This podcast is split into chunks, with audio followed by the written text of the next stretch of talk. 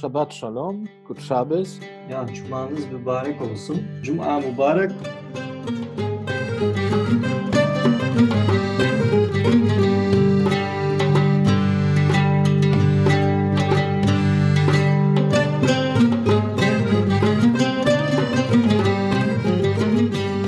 Herzlich willkommen zu einer neuen Folge von Mekka und Jerusalem. Allen jüdischen Zuhörerinnen und Zuhörern wünschen wir jetzt schon Shana Tova, also ein gutes neues Jahr 5781. Wie versprochen geht es in dieser Folge weiter mit dem Thema Sprachen. Wie bei jeder Folge hört ihr am Anfang schon ungefähr, worum es gehen soll. Was die Ausdrücke, die ihr eben gehört habt, aber genau bedeuten, verraten wir euch wieder ganz am Ende. In dieser Folge beschäftigen wir uns mit den vielleicht wichtigsten Sprachen für jüdisches und muslimisches Leben, ob in Europa oder dem Nahen Osten, Arabisch und Hebräisch.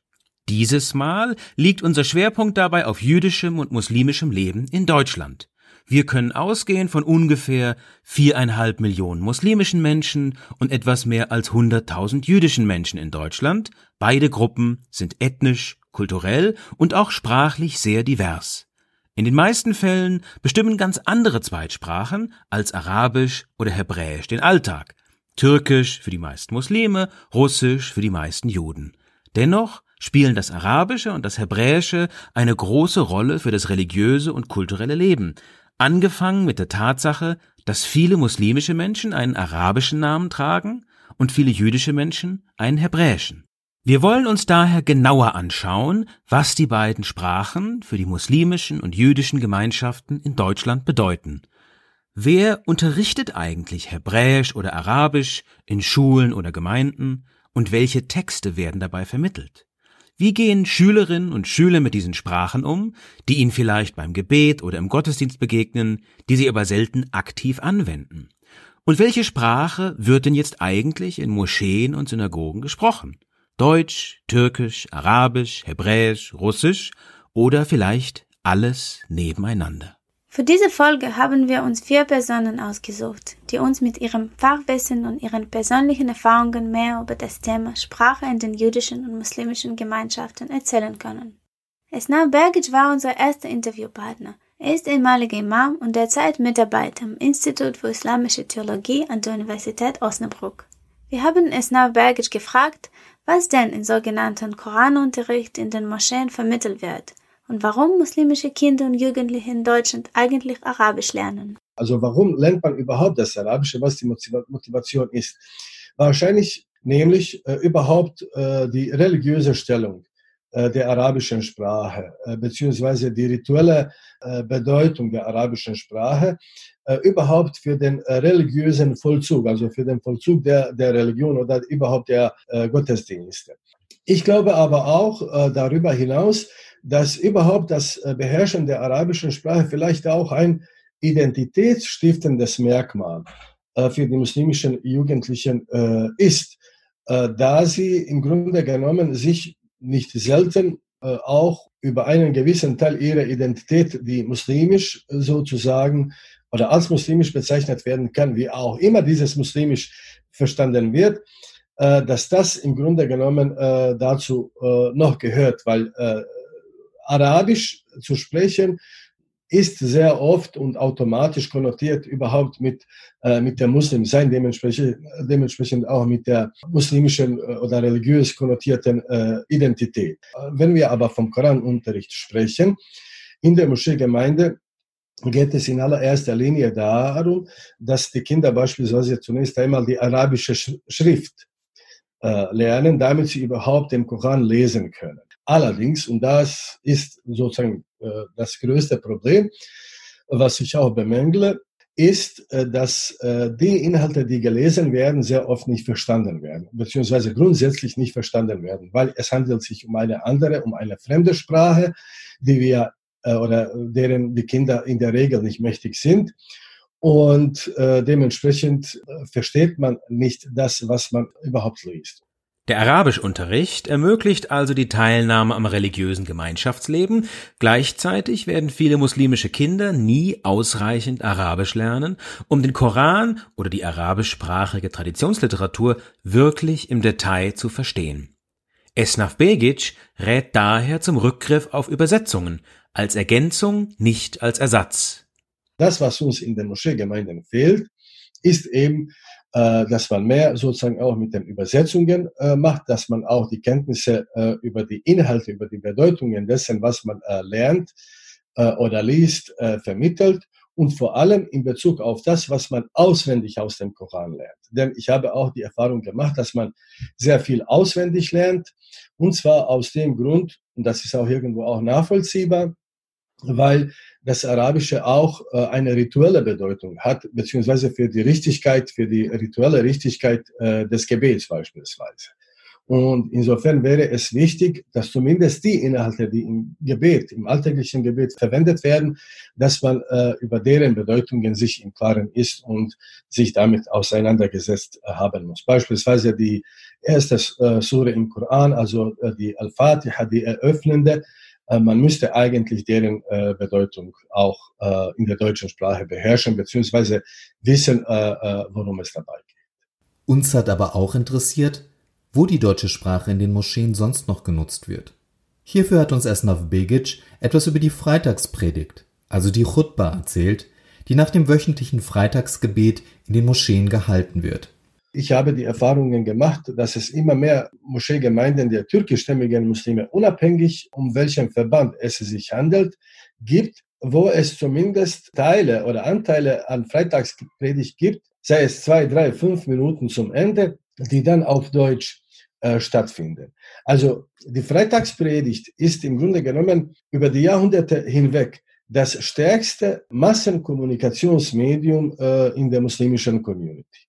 Und dieses Medium hat, glaube ich, heutzutage an seine Bedeutung durch, die, durch das Internet, durch die äh, äh sozialen Netzwerke nicht unbedingt äh, an Relevanz und Bedeutung verloren, weil es auch eine rituelle, also religiöse Konnotation oder Aspekt hat.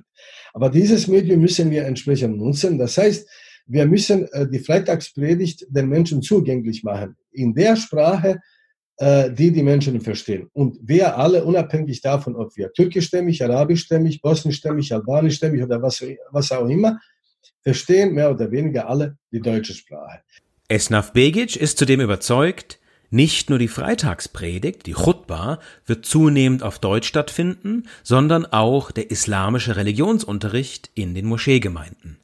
Ich glaube aber auch, dass der Religionsunterricht in der Moscheegemeinde, also ich rede nicht jetzt vom schulischen islamischen Religionsunterricht, sondern vom, vom äh, Religionsunterricht äh, äh in der Moscheegemeinde, dass auch er vermehrt auf Deutsch stattfinden soll. Warum? Aus ganz einfachen, praktischen und pragmatischen Gründen. Ich selber habe drei Kinder, 20 Jahre alt der Sohn und zwei Töchter, die sind 13,5 und zwar beherrschen sie und sprechen sie Bosnisch, sie können sich sehr gut mit, mit ihrer Verwandtschaft, mit ihren Omas in Bosnien äh, äh, verständigen und mit denen sprechen, wenn wir äh, im Urlaub sind in Bosnien. Aber für das Verständnis komplexerer Zusammenhänge und, äh, und, und äh, Informationen, für die Verarbeitung der Informationen ist Deutsch dennoch, würde ich sagen, ihre erste und vielleicht sogar eine Art Muttersprache. Das heißt also, ich wünsche mir, dass auch der Religionsunterricht mehr und mehr auch in der deutschen Sprache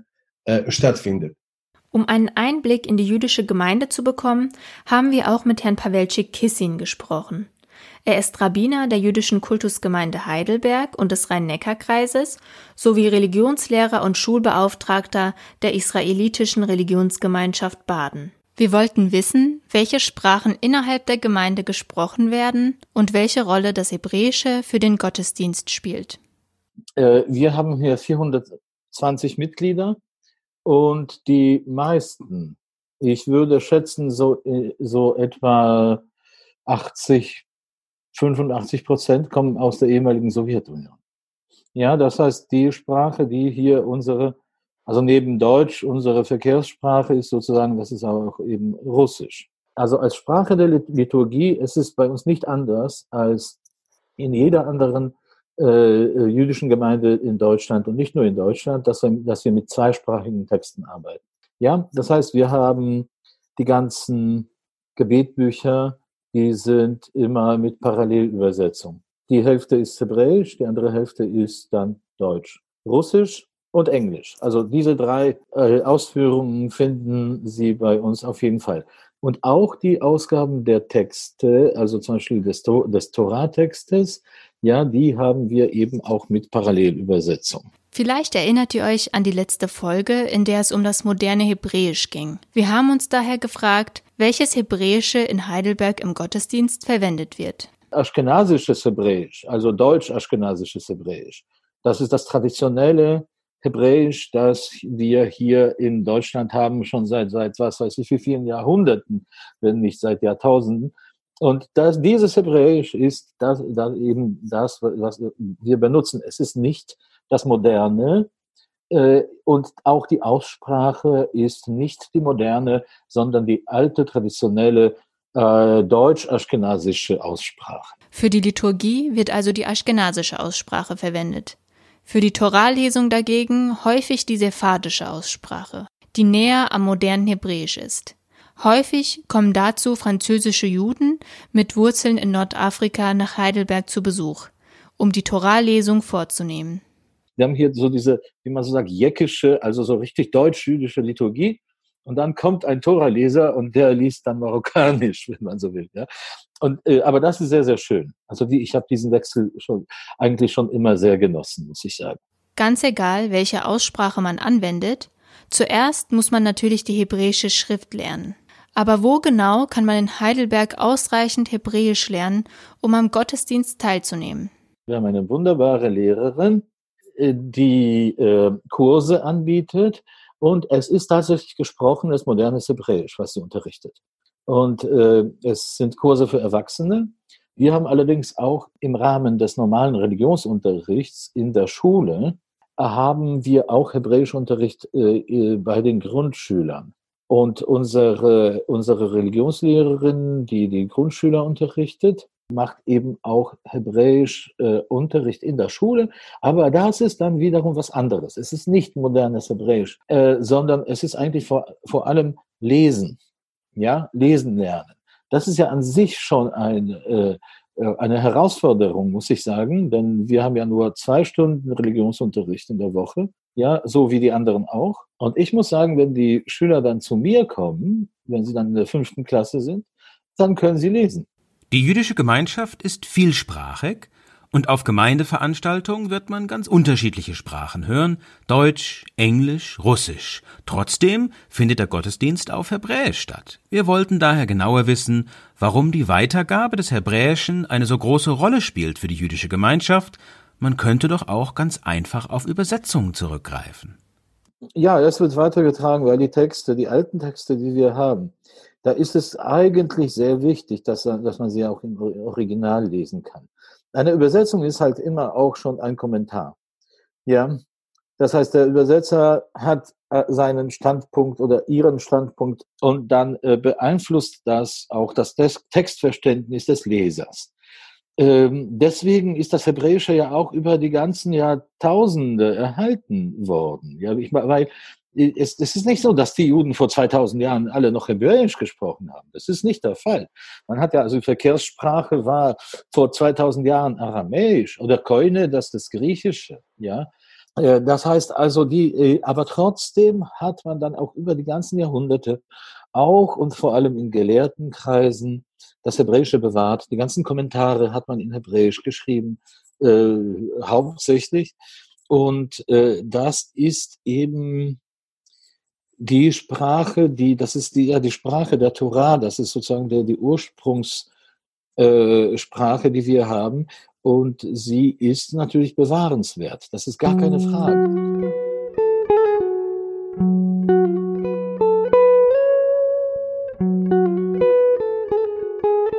Für beide Gemeinschaften ist es so wichtig, dass jeweils Hebräisch und Arabisch weitergetragen und unterrichtet werden.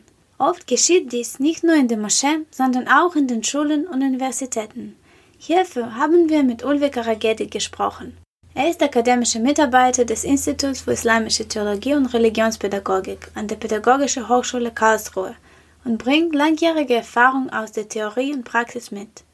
Wir wollten von ihm wissen, welche Rolle eigentlich das Arabische in der islamischen Religionspädagogik und in der islamischen Theologie spielt. In der islamischen Religionspädagogik als auch in der islamischen Theologie ist das Arabische natürlich wichtig als ähm, Sprache der Offenbarung. Und ähm, die Lehrerinnen und Lehrer, die arbeiten ja auch hinterher mit den Primärquellen im Religionsunterricht. Deswegen ist es wichtig, dass sie die Sprache dieser Primärquellen auch beherrschen zumindest rudimentär beherrschen. Was meine ich mit rudimentär?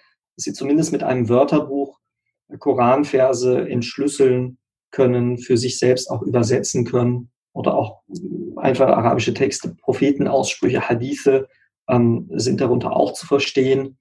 Und ähm, das ist wichtig, damit sie nicht nur auf die Übersetzungen angewiesen sind, sondern auch, dass sie den Wortlaut von Übersetzungen kritisch hinterfragen können, aber diese Primärquellen auch entsprechend elementarisieren können. Das heißt, den Inhalt selber selbstständig erfassen und den Schülerinnen und Schülern kindgerecht bzw. schülerorientiert je nach Alter auch wiedergeben können. Das ist sehr, sehr wichtig in der Religionspädagogik, dass man nicht den Wortlaut eins zu eins übernimmt und übersetzt, sondern ähm, dass man das auch entsprechend in einer kindgerechten, kompetenzorientierten Sprache wieder gibt, ja, die altersgemäß ist, die auch einen Bezug zur Lebenswelt der Schülerinnen und Schüler hat Trotzdem arbeitet der islamische Religionsunterricht natürlich mit Übersetzungen, selbst wenn einige Schülerinnen und Schüler vielleicht arabische Muttersprachler sind. Im islamischen Religionsunterricht selber geht es vielmehr um ähm, die deutsche Übersetzung, um das Verständnis von, von den Primärquellen, um die Reflexion derselben. Ähm, und äh, die Schülerinnen und Schüler kommen ja auch aus sehr verschiedenen Kontexten aus sehr verschiedenen Elternhäusern mit unterschiedlichen Migrationshintergründen. Manche können Arabisch, manche können Arabisch nicht. Auch die, die Arabisch können, das ist dann eher ein modernes Arabisch, nicht das Hocharabisch oder Koranarabisch in diesem Sinne. Ähm, das heißt, viele verstehen, die meisten verstehen ähm, den Wortlaut von Koranversen oder Hadithen ohnehin nicht. Deswegen spielt das äh, Arabische hier weniger eine Rolle. Der Religionsunterricht ist hier auch nicht irgendwie eine Ergänzung zum, zum Moscheeunterricht oder zum Koranunterricht in der Moschee, sondern ähm, hat ein ganz anderes äh, eigenes Format und Setting. Und ähm, deswegen spielt der Wortlaut hier weniger eine Rolle, ist auch weniger im Vordergrund, ähm, ausgenommen bei einigen Ritualen. Ja, also es gibt äh, ganz ähm, zentrale ähm, Koranpassagen, äh, wie beispielsweise kleinere Suren, Surah al-Ikhlas beispielsweise, ja auch die einführende Surah al-Fatiha, Religionslehrer und Lehrer manchmal ritualisierend damit den Unterricht einführen oder dass die Schüler und Schüler das auch lernen, so also kleinere Passagen vielleicht arabischen Bestandteilen. Das hat dann aber mehr einen ritualisierenden oder einführenden Zweck und gehört nicht oder weniger zum eigentlichen Gegenstand des Religionsunterrichts. Auch wenn das Fach Islamische Theologie inzwischen an einigen deutschen Universitäten angeboten wird, ist der islamische Religionsunterricht an den Schulen immer noch nicht selbstverständlich. Wir wollten von daher mehr über die Situation an den Schulen wissen. Wie gehen Religionslehrerinnen und Lehrer mit der Sprachenvermittlung um? Was sind hier vielleicht Unterschiede zwischen dem Unterricht in der Moschee und in den Schulen? Ja, wie ist die Situation an den Schulen? Ähm, oder was für Erfahrungen gibt es da aus dem Religionsunterricht? Ich kann sagen und auch aus der Praxis berichten, dass die Schüler und Schüler im Religionsunterricht über Themen sprechen, über die sie in der Moschee nicht sprechen würden, mit dem sie oder über die sie mit den Imamen nicht sprechen würden. Ja? Ähm, das hat unterschiedliche Gründe. Zum einen sind es äh, Sprachbarrieren, die da eine Rolle spielen. Das heißt, wenn wir von Imamen sprechen, die aus der Türkei bestellt sind, aus Ägypten oder meinetwegen aus äh, Katar, die aus diesen Kontexten kommen und nicht Deutsch beherrschen, aber mit Schülern, Schülern oder äh, Jugendlichen konfrontiert sind aus der dritten, vierten Generation, mit einem Migrationshintergrund aus der dritten, vierten Generation, beziehungsweise der mehrere Generationen schon zurückliegt, dann verstehen die oftmals gar nicht diese Sprachen. oder sie verstehen sie nicht richtig oder sie können sie nicht sprechen. Das heißt, wir haben hier eine Sprachbarriere, auch die Lebenswelt der Schüler und Schüler wird nicht so gekannt. Das ist im islamischen Religionsunterricht anders. Ähm, wir haben hier Lehrkräfte, die in, zum größten Teil in Deutschland sozialisiert sind, aufgewachsen sind. Das heißt, sie kennen die Lebenskulturwelt, sie kommen aus dieser Welt selbst, ähm, sind keine Sprachbarrieren vorhanden. Ähm, aber zum anderen ist es auch das Format des ähm, Religionsunterrichts. Also es geht, wie gesagt, nicht um eine Katechetik oder eine Dogmatik, Es geht nicht darum, irgendwelche Passagen auswendig zu lernen oder Regeln zu lernen, was ist erlaubt und was ist verboten, sondern darüber zu reflektieren. Ja, warum könnte etwas aus erlaubt oder verboten werden? Was könnten Gründe dafür sein? Hat das, macht das für mich überhaupt einen Sinn? Ähm, hat das überhaupt einen Bezug zu meiner Lebenswelt? Ähm, wie stehe ich dazu? Wie positioniere ich mich ähm, dazu? Da sind die Schüler und Schüler sehr, sehr offen. Arabisch spielt also eine wichtige Rolle im islamischen Religionsunterricht, der vielleicht einer der wichtigsten Lernorte für die muslimische Minderheit im staatlichen Schulsystem ist. Aber wie sieht das in einer Schule aus, die sich in ganz besonderer Weise an eine religiöse oder ethnische Minderheit richtet? Noga Hartmann ist Direktorin der Lichtigfeldschule in Frankfurt am Main, der einzigen jüdischen Schule in Hessen. Dort wird Ivrit, also das moderne Hebräisch, als Wahlfach angeboten. Im Gespräch mit Noga Hartmann haben wir nicht nur darüber gesprochen, wer Ivrit unterrichtet und welche Methoden hier zum Einsatz kommen, sondern auch, welches Ziel die Schule mit dem Hebräischunterricht denn eigentlich verfolgt. Das Ziel ist, Hebräisch als moderne Fremdsprache allen Schülerinnen und Schülern zu vermitteln, dass sie das höchste Niveau nach Möglichkeit erreichen. Äh, wir haben lange nach dem geeigneten Buch oder nach der geeigneten Methode, nach den geeigneten Lernmitteln gesucht. Wir haben Matach gefunden, das ist das Center of, for Educational Technology. Und dieses Institut hat Bücher und digitale und mediale Lernprogramme entwickelt, wo wir auch digitale Bücher haben. Und zwar mit dem Ziel, Hebräisch als Fremdsprache in der Diaspora, also außerhalb Israels, zu unterrichten. Wir haben Kinder, egal ob jüdisch oder nicht jüdisch, egal ob mit, mit Vorkenntnissen oder ohne Vorkenntnisse äh, bei uns eingeschult wurden. Die, wir haben Kinder, die wunderbar Ivrit sprechen, die sich verständigen, die lesen, äh, nicht nur lesen und schreiben können, wirklich, man könnte sie in Israel da ja, alleine lassen und sie kommen zurecht, ist alles, es läuft. Wir haben uns entschieden, dass die Schülerinnen und Schüler in der gymnasialen Oberstufe Ivrit, also das neue Hebräisch, freiwillig wählen dürfen. Sie können auch die Sprache abwählen. Und ich bin sehr darüber erfreut, dass wir sehr wohl Interesse haben und Schülerinnen und Schüler haben, die Ivrit freiwillig gewählt haben. Und so lernen sie drei Stunden die Woche Ivrit und kommen zu wunderbaren Ergebnissen, fühlen sich auch der Sprache verbunden. Wenn das so ist, wenn Sie das Sprachgefühl haben, wenn Sie diese, diese Neugierde, diese Freude haben, dann haben wir viel gewonnen. Das moderne Hebräisch ermöglicht also nicht nur einen Zugang zur jüdischen Religionspraxis, sondern auch zur israelischen Gegenwartskultur. Aber wer genau unterrichtet dieses moderne Hebräisch? An meiner Schule sind Lehrerinnen für Ivrit äh, eingestellt. Sie sind, sie haben, sie sind Lehrerinnen vom Beruf. Sie haben, sie sind alle aus Israel. Ich finde, die Aussprache ist sehr wichtig, die authentische Aussprache, auch die, es ist mit Ivrit zusammen. Das ist nicht nur die Sprache, das ist die Kultur, das ist die Geschichte, das ist die Identität, das ist ganz viel. Das ist die Literatur und das sind der Gesang, das ist der, die Songs.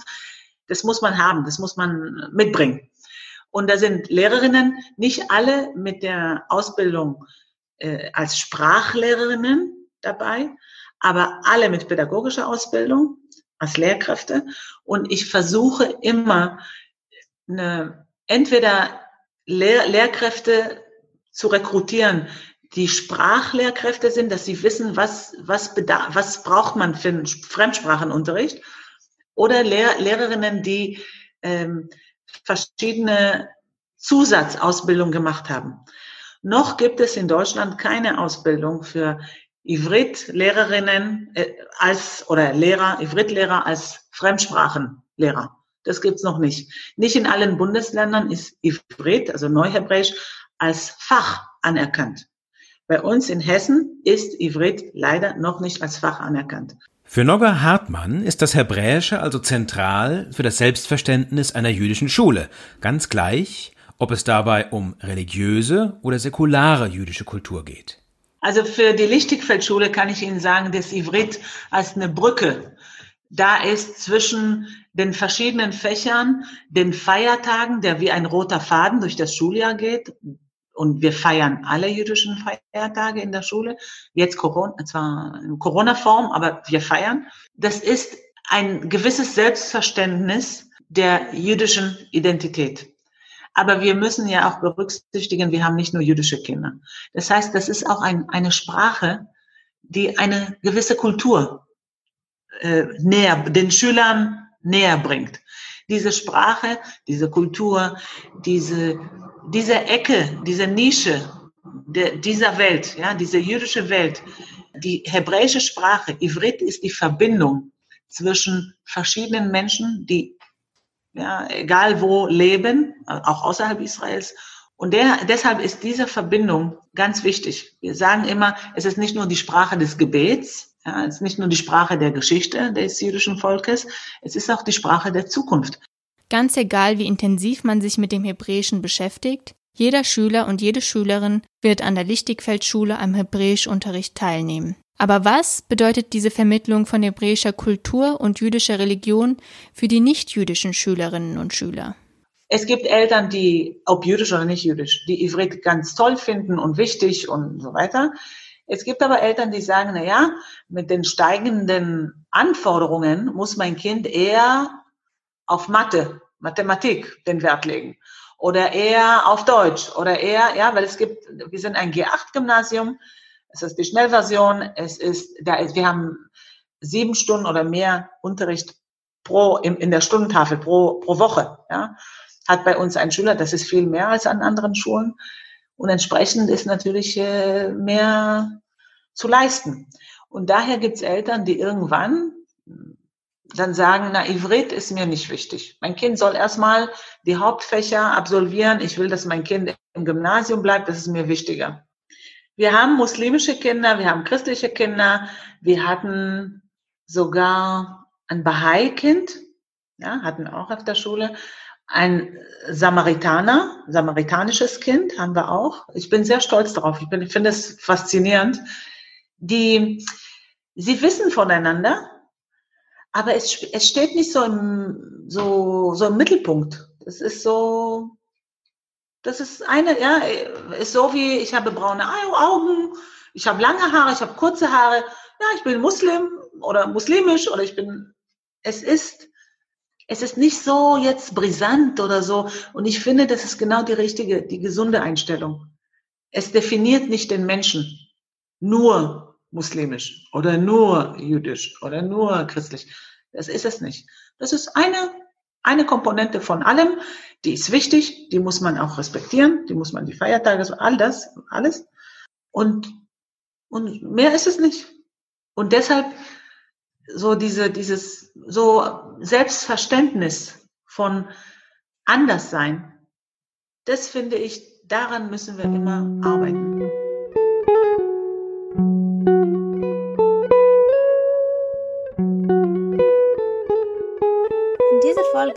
Es vor allem um die Vermittlung von religiösen Sprachen. Ohne Hebräisch bzw. ohne Arabisch wird man einem jüdischen oder muslimischen Gottesdienst einfach nicht folgen können. Aber es gibt natürlich noch die ganzen anderen Sprachen, die für die jüdische und die muslimische Gemeinschaft eine wichtige Rolle spielen. Türkisch, Bosnisch, Kurdisch und Russisch. In einer unserer nächsten Folgen wollen wir uns ganz bewusst dieser inneren kulturellen und sprachlichen Vielfalt in den beiden Gemeinschaften zuwenden und damit zur Auflösung unserer Aufnahmen von Anfang dieser Folge. Was genau haben wir da eigentlich gehört und in welchem Zusammenhang könnt ihr das in jüdischen oder muslimischen Gemeinden vielleicht hören? Shabbat Shalom, Gut Shabbos, das sind die beiden Shabbos-Grüße bei uns und man grüßt sich so bereits am Freitag. Ja, bereits am Freitag. Man könnte äh, sich sogar am Donnerstag schon so begrüßen, weil wir uns ja alle auf den Shabbat, auf den Shabbos einstellen, bereits ab äh, Mitte der Woche etwa. Äh, und die Tage fangen bei uns ja abends an. Es heißt ja in der, in der Torah, Vahi Erev, Vahi Woke. Das heißt, es wurde Abend, es wurde Morgen.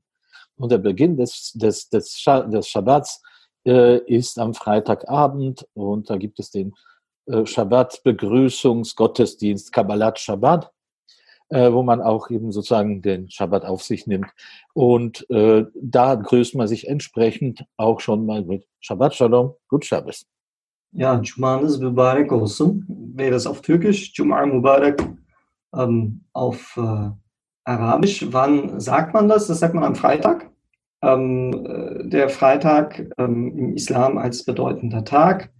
Ähm, man geht davon aus, dass Adam beispielsweise an einem Freitag auf die Erde entsandt wurde, ähm, dass die Mittagszeit zum Freitag, diese Gebetszeit am Mittag einen besonderen Charakter hat, dass da Gott besonders die Gebete erhört.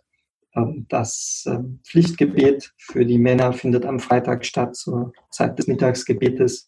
Und äh, der Freitag dient ja auch als Tag des Austausches, des sich einander beglückwünschens, des ins Gespräch kommens, ähm, einander zuhörens. Und so ist es eine gute Formel, um auch ins Gespräch zu bekommen und sich einander zu beglückwünschen und einfach einen herzlichen Freitag zu wünschen.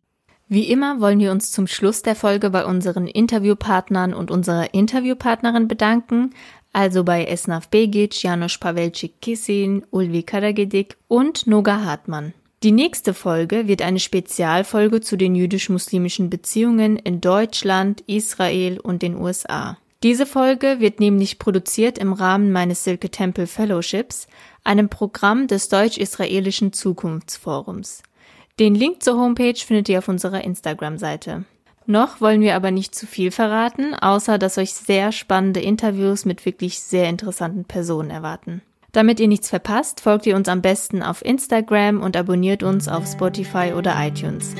Wir danken euch fürs Zuhören, sagen Tschüss und bis zur nächsten Folge.